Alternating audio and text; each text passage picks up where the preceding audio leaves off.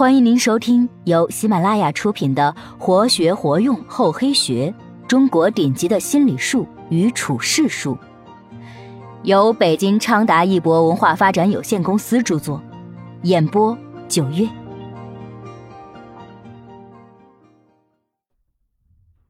第八集，养晦是手段，奋斗是目的。下，上集我们说到，王莽成为了大司马。这一集呢，咱们接着往下说。王莽因为大司徒孔光是著名的儒者，辅佐过三个皇帝，是皇太后所尊敬的人，全国人呢都相信他，于是极力重用孔光，选用孔光的女婿甄邯担任奉车都尉加侍中衔。所有皇帝的外戚和他向来不喜欢的在职大臣，王莽都罗列他们的罪名。写成请示奏章，让甄嬛拿去交给孔光。孔光一向小心谨慎，不敢不送上这些奏章。王莽在报告皇太后，总是批准这些奏章。当时依附顺从他的人被提拔，触犯怨恨他的人被消灭。王顺和王毅成为他的心腹，甄封和甄邯掌管纠察弹劾工作，平晏管理机要事务。刘歆主管典章制度，孙建成为他的得力助手，还有甄封的儿子甄寻、南阳郡人陈崇，都由于有才能而得到王莽的宠爱。王莽脸色严厉，说话一本正经，想要有所行动，只需略微示意，同伙就会秉承他的意图，明白的报告上去。而王莽自己却磕头哭鼻子，坚决推辞那些事儿。对上用这种手段迷惑皇太后，对下用这种手段向广大群众显示诚实。一次，大臣们向太后报说，王莽应该比照以前的大司马霍光和萧相国的陈立受封。王莽上报告说：“我和孔光、王顺、甄封、甄邯共同决策拥立新皇帝，现在希望仅调陈、孔光等人的功劳和应得的赏赐。”放下我王莽，不要和他们相提并论。大臣们建议说，王莽虽然克己让人，朝廷还是应当表彰，及时给予赏赐，表明重视守功，不要让百官和人民失望。皇太后便下诏书，把昭陵、新西两县民户两万八千家封给王莽，免除他后代的差役杂物。规定子孙可以原封不动地继承他的爵位和封邑，褒赏他的功勋，仿照萧相国的陈立，任命王莽担任太傅，主持四府的工作，称号安汉公，把从前萧相国的官邸作为安汉公的官邸，明确规定在法令上永远流传下去。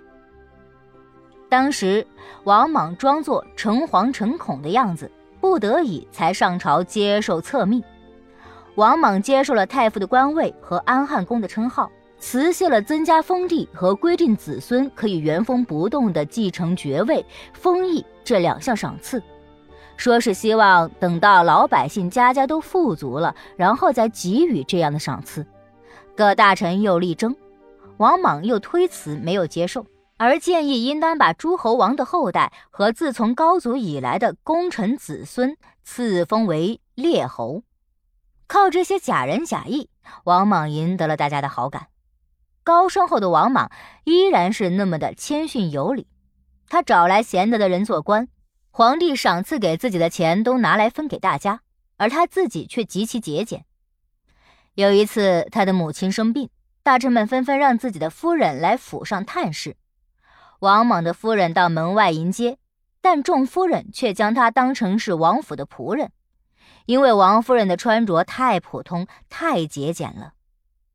王莽和后来的袁世凯有相似的地方，那就是罢官回乡。王莽也是这样。在公元前七年，陈帝死去，但陈帝没有儿子，结果元帝的孙子刘欣即位，就是汉衰帝，这样就使其母亲。傅氏一系亲属成了外戚，与王氏势力发生了权力之争。王太后为了稳定朝政，让王莽辞去官职。王莽在京城闲住两年后，被汉衰帝赶回南阳自己的封地。不过，太皇太后的存在给王莽的复职提供了条件。回乡后的王莽没有消沉，他对民事更加礼遇。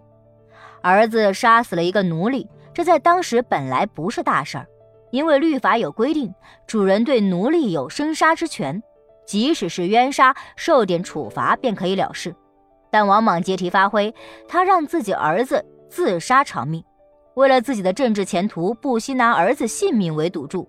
王莽确实残忍了一些，王莽的行为起了作用，众多大臣纷纷为他求情，要求恢复他的官职。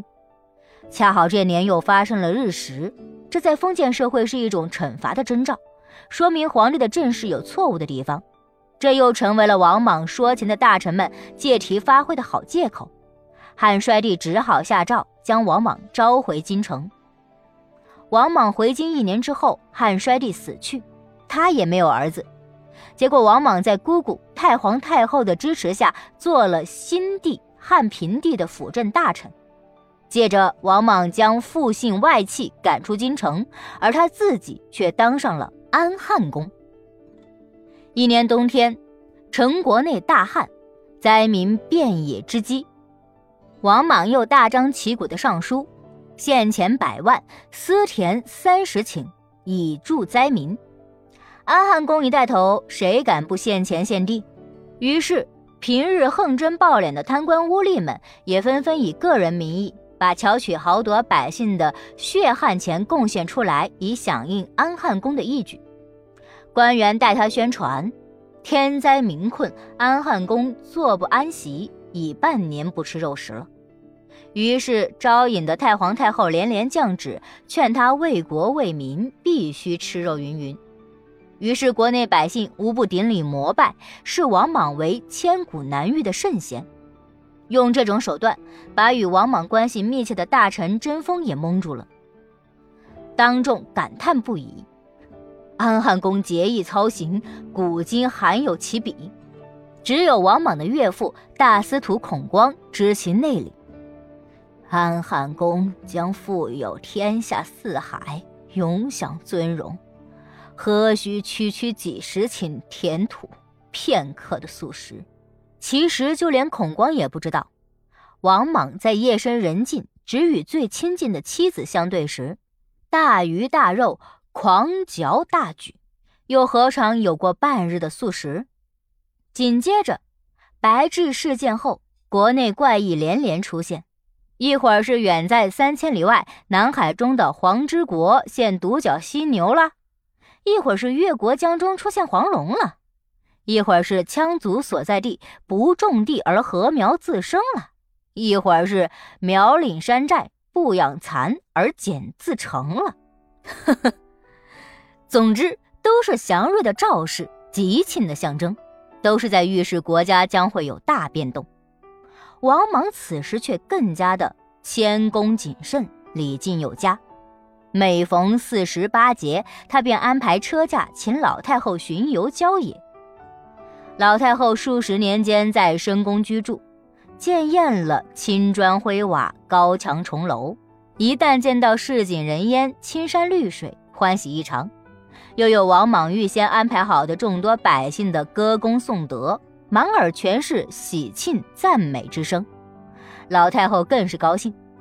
王莽又预备大量钱财布帛，任老太后随意赏赐百姓，自然一阵又一阵招来前后左右的感恩戴德之声。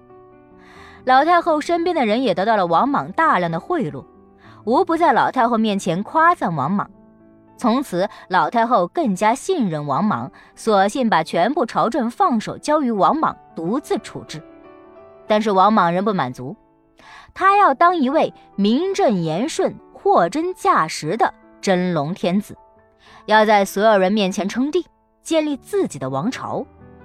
当他派堂兄弟王顺去向王振军索要传国玉玺，准备位登大宝时，太皇太后王振军才彻底看清了王莽的真实面目。